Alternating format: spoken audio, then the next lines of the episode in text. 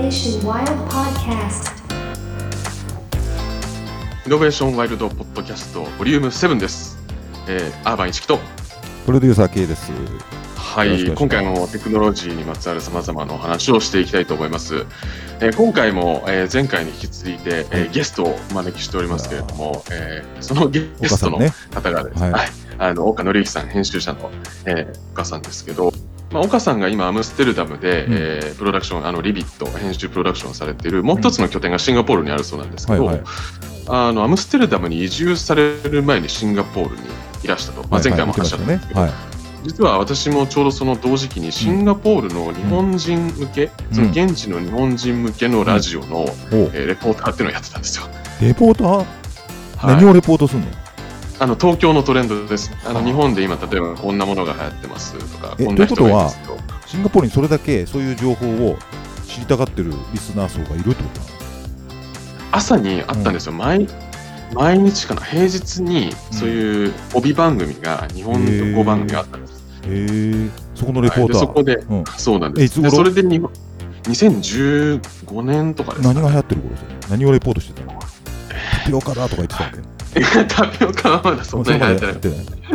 はい、あでもその時は結構あれですね、割とベンチャー事情とかを話してた記憶がありますね。え。スタートアップが結構盛り上がり始めた。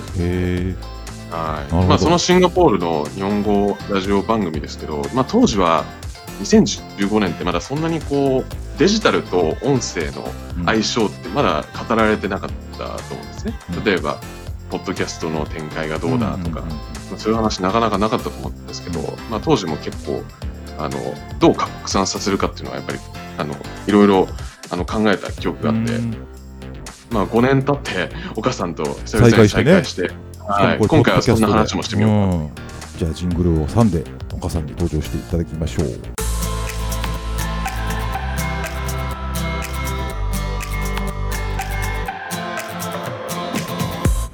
Innovation Wild Podcast. イノベーションワイルドポッドキャストボリューム7です、はい。さて今回もグローバル編集プロダクションリビットの編集者岡紀之さんにお越しいただいております。アムステルダムからリモートでお話しいただいてます。よろしくお願いします。こんにちは。おはようございます。いや、おはようございますですね、こんにちは。そもそも10時43分。あ実際などのぐらいあるんでしたっけ？前前回7時間です。聞かせましたけど7時間7時7時間後ろってことですね後ってことですね。遅いです。うん日本が早いってことですね7時間ね。おっしゃる通りですそうなんですよ。いやもう先ほどもちょっとお話しさせていただいたんですけどもシンガポール以来ということでご無沙汰しております。まさかこんなー、ご縁にいました。こんな形で。市木さん、今日も声がいいですね。いやいやありがとうございます。レポーターでとして。岡さん。うん。で岡さん、その頃からあの編集者として、なんか結構ビジネス系の媒体、当時から書かれてましたけど、今、あの2020年ですね、今こう、はいこういうあのメディアでこんな記事書いてます。改めて、あのまあ、ちょっと自己紹介といいますか、お話しいただければと思うんですけれども。はい、ありがとうございます。僕が書いている記事のテーマを一言で言うと、まあ、世界のビジネス、テクノロジー、ライフスタイル、カルチャー、クリエイティビティ、まあ、そういったもののトレンドとかムーブメントを紹介するんですけれども、そういったものをもう一段深掘って、どうしてそういうものが生まれているのか、どうしてそういうものが受け入れられているのかっていう、まあ、世界各国の人たちの価値観ですね。特にミレニアル Z 世代で生まれている新しいインサイトっていうものを紹介しようと。っていうのを一本ですね、まあ、テーマとして、いろんな媒体で書いていますね。うんはい。うんなるほどねまあ、アムステルダムを拠点にしながら、まあ、世界各地のトレンドを追ってるという感じそうでですかね。す。おっしゃる通りです。うん今、世界15カ国15人ぐらいの、うんえー編集者、ライターさんと一緒にお仕事をさせてもらって、各国のトレンドをですね、日本語で届けていこうってことをやってます。それはどういう感じのつながりなんですか？ゆるくその一つの会社になってるというよりは本当チームって感じですか？もう各各もう各人フリーランスの人たち。うん。で、あのもうフラットにつながっているっていう感じです。はあ。えーアメリカ、ニューヨーク。で、えっとまあ、ヨヨーロッパだとオランダ、アムステルダムだけではなくって、まあ、ドイツ、ベルリンだとか、あとアジアでも引き続きシンガポール、うん。あそうですね、まあ、カンボジアとか、本当にいろんな国の人と一緒に頑張ってます。はあそんな中でねあのポッドキャスト？そうなんです。うんもういちあ早くのグローバルはいインサイトというポッドキャストを始めて、2019年の12月とかですかね、去年のそうですね。はい、去年の冬です。あのまさに。我々もポッドキャストを始めたのが、まあ、あの今年の春先なんですけど、ポッドキャストと聞いて、どんなゲストをお招きしようかなと思った時に、うんうん私が真っ先に浮かんだのが岡さんでした。なんか、ポッドキャストに関する記事をすごく書かれてるので、あの、うんうんうんノートでもあのご自身で発信されてますし、外部のメディアでも、そういう音声メディア事情をすごく分析されてますよね。はい、そうですね。やっぱりりこのポッドキャストって面白いじゃないですか、やってると。でまだまだ、あの、この、なんていうんですかね、この魅力をもっといろんな人に知ってもらって、いろんな人に始めてもらいたいなっていう、もう本当に、もう純粋にそう思ってますね。どういうそのマネタイズっていうとおかしいけど、その、はい情報発信も、例えば記事を書かれたときは、その記事の原稿料みたいなのがあるじゃないですか。ポッドキャストってのはどういうその、なんていうんですか、ね、熱量というか、はいお持ってやられてるんですか？あ、そうですね。えっと、まあ、もうこれはプロデューサー K さんに私から申し上げることはそんなにないんですけど、ええ もうまさに声のね、うんもうプロフェッショナルがいらっしゃるんであれなんですけど、やっぱり記事とうん音声と声と比べたときに、やっぱりそのラジオでもパーソナリティっていう言葉あるじゃないですか。はいパーソナリティってまあ和訳すると個性とかその人らしさとかそういうことじゃないですか。それがやっぱり文字テキストコンテンツにもすごい伝わるんじゃないかなと思うんですよね。うんうんうんなんて言うんですかね、特に僕がのチームで書いているようなことっていうのは、い世界各国で起こっているムーブメントじゃないですか。これをやっぱりそこに住んでいる人の声として聞くと、うん同じ情報でもその伝わり方受け止めていただける、えーあり方、うんそして受け止めた後にその人の中でこう感じ取ってもらえること、うん動い動き出してくれること、なんかそういったことが地質が変わってくるんじゃないかなと思ってうますね。ん。なるほどうね、もう本当に情報をピュアに伝えていくと。いうことなんですよね。うん。あのマネタイズみたいないやらしいこと言っちゃいましたけど、そういうことでもなく。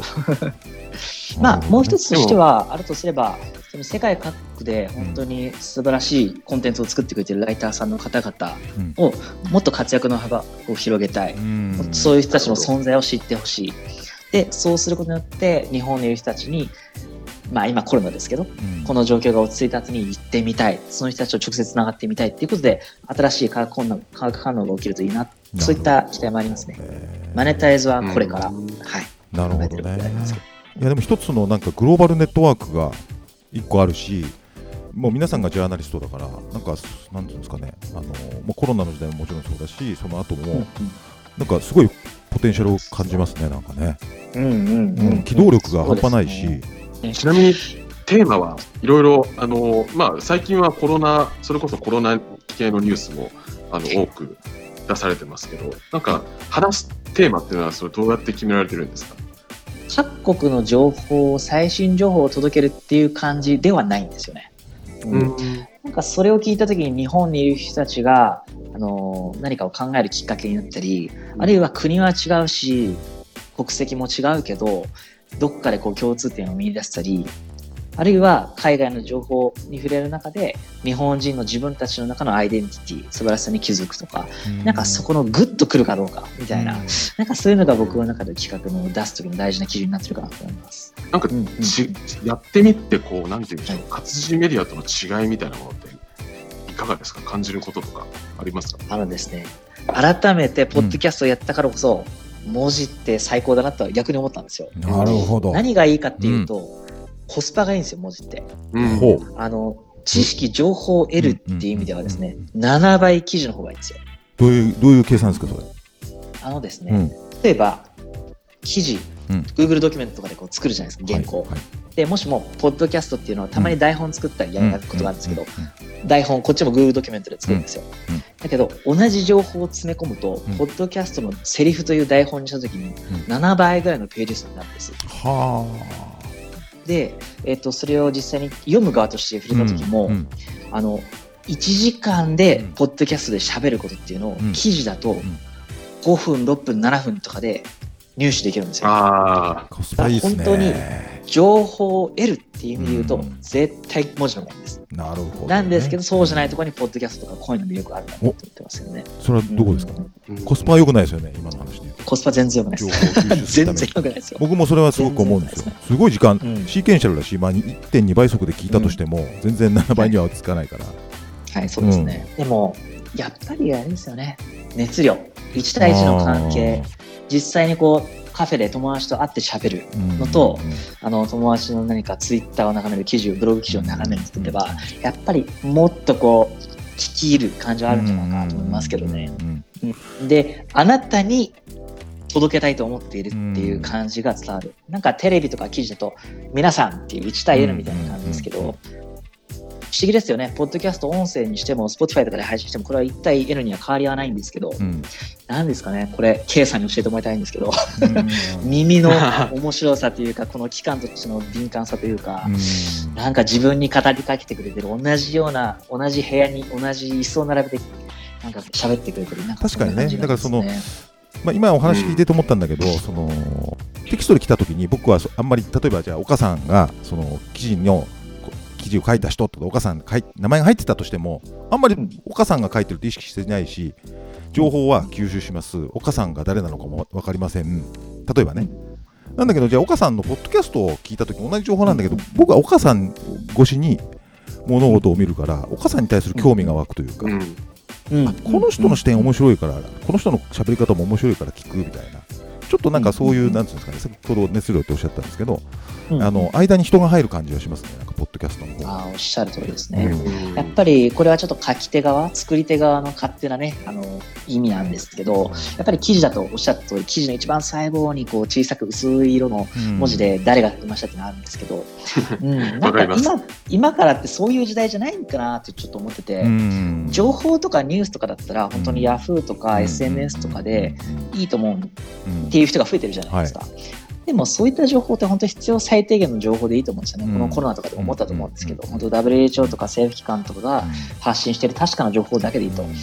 でもそうじゃなくてもっと豊かにする情報とか考え始めるきっかけとなる対話とか、なんかそういうものと2つに分かれていくんだとしたら、そのやっぱ後者に対してはやっぱりその誰が言ってるかとかっていうのが意味とかストーリーの大事な要素だと思って、なんかこれがやっぱり文字と音のあのポジションの違いかなとはちょっと思いますけど、まあ、向いてる向いてないもありますよね、だからね。うん記事うんそうですね。テキストはすごい得意だけど、やっぱり喋るのはどうかなっていう人もいるだろうし、はい、うんうございます向き不向きもありますよね。両方できるお母さんみたいな人もいるし。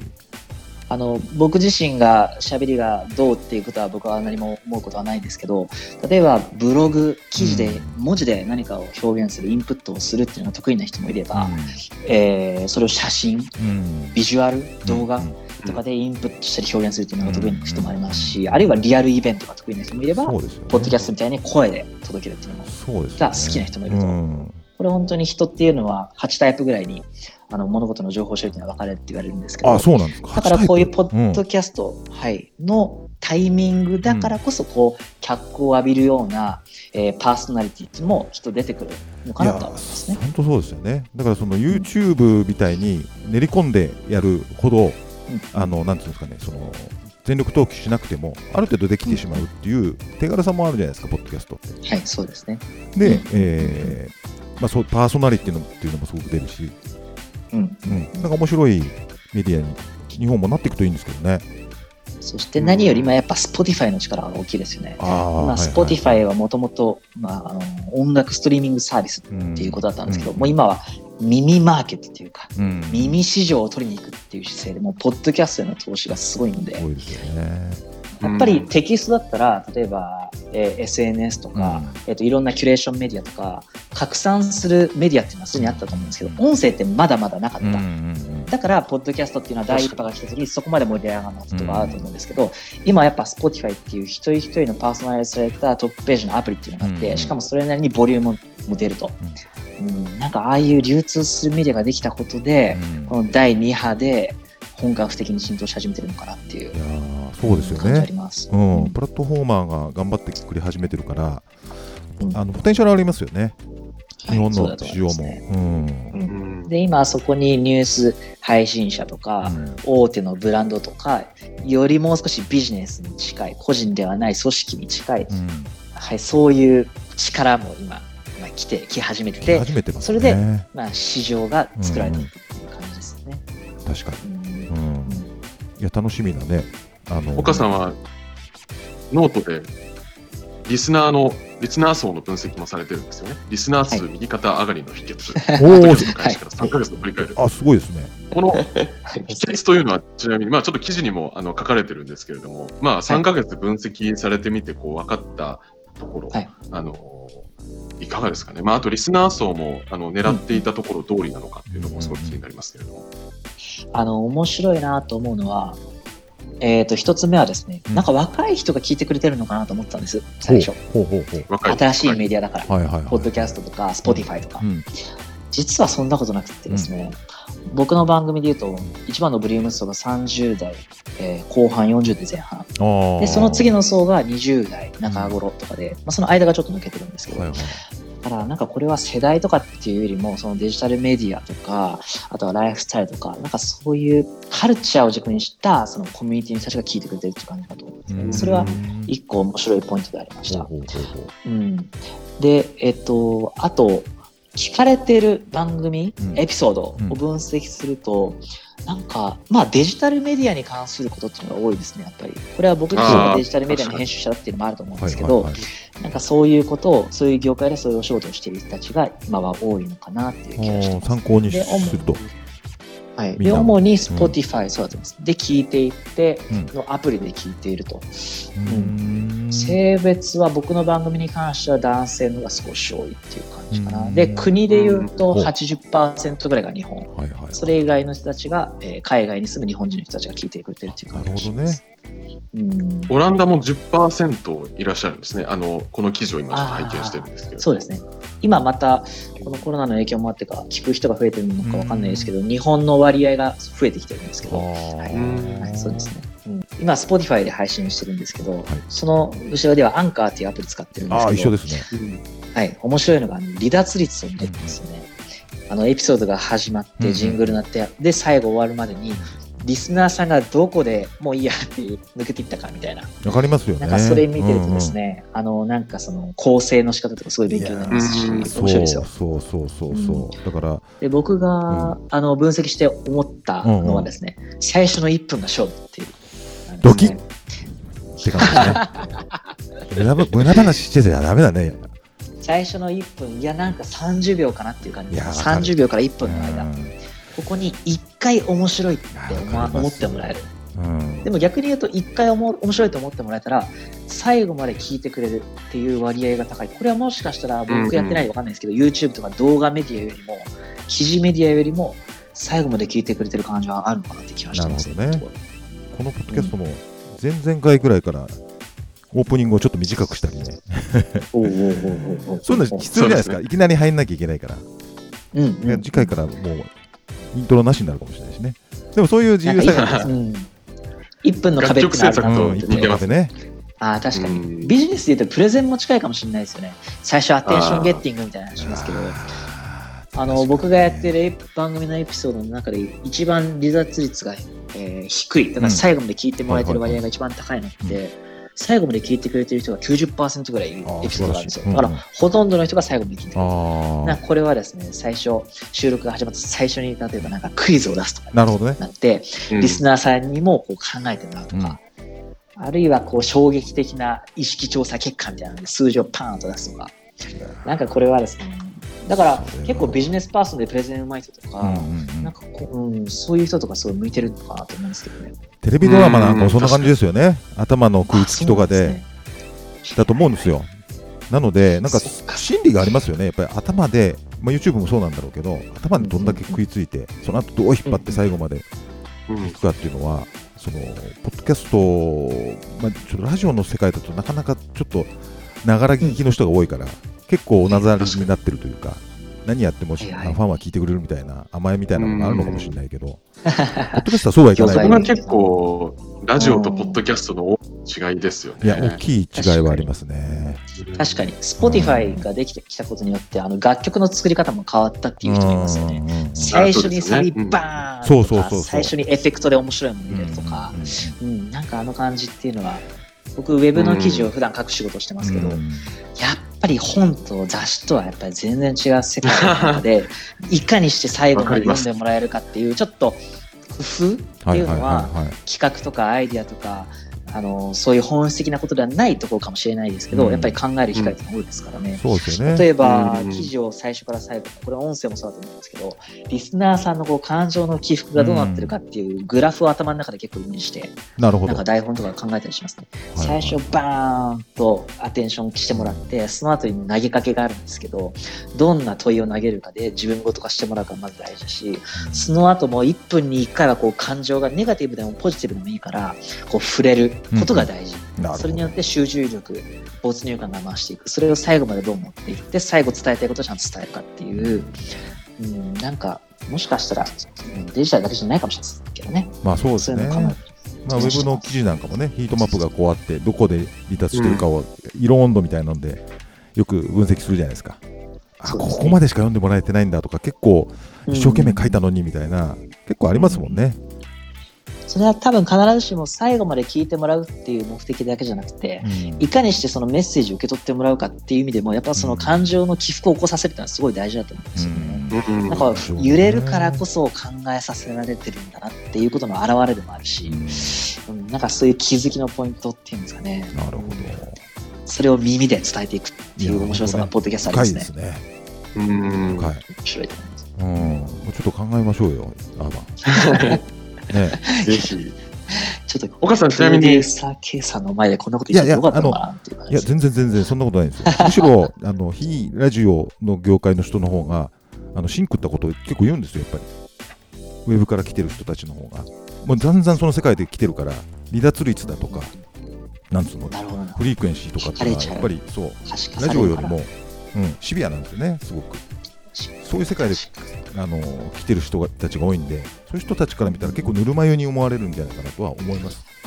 あでもそういう人たちデジタルの人たちからすると、うん。ラジオの人たちってパーソナリティの人じゃなくていかにリスナーと1対1の関係を作るかっていうのを、もう何十年も試行錯誤し作ってる人たちなのかなと思って、どっちかってデジタルっていうのは1対 N の中でどう存在感を発揮して多くの人に聞いてもらえるかっていうメディアだったのかなって今までは思うんですけど、やっぱりそういうのがポッドキャストっていうそのちょうど間にあるグラデーションの中にあるメディアとして僕らとしてはラジオので働いてた人たちから学ぶことすごく大きいなるほどね。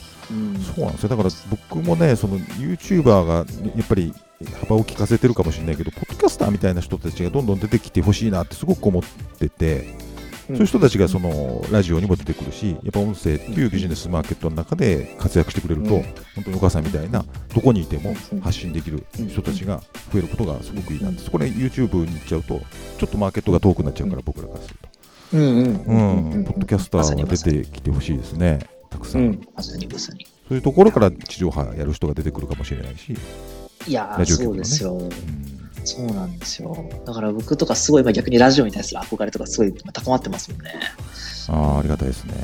ラジオで働いているプロデューサーさんとかあのディレクターの人たちからこうアイデアの出し方とかど伝わり方とかをこう研究してるそのやり方をウェブの文字っていう伝え方とは違うものをこううんなんか、ね、ナレッジをシェアできたらいいなと思うんですよね。ちょっと引き続き、はい、また東京にね、お戻りの際は、仕事なんで立ち会える際は、またちょっとお酒でも飲みながら、ぜひね、いや楽しみ声メディアだなじゃあの話をしましょう。やりましょうよ。はいやりましょう。音声メディア談義。はい。楽しみ。今後の展開もちょっと期待というところですけれども、今回の、うんうんうんえーポッドキャストはそろそろお別れというところですかね。はい。えー、とイノベーションワイルドポッドキャストボリューム7ですけれども、えー、と今回もグローバル編集プロダクションリビットの岡紀之さんにお越しいただきました。岡さんありがとうございました。いえ、こちらこそありがとうございましたありがとうございました。またぜひよろしくお願いしますまたよろしくお願いします。リスナーの皆さんありがとうございました。ありがとうございました。あでは、ボリューム7はこちらでお別れです。皆さんまた次回お会いしましょう。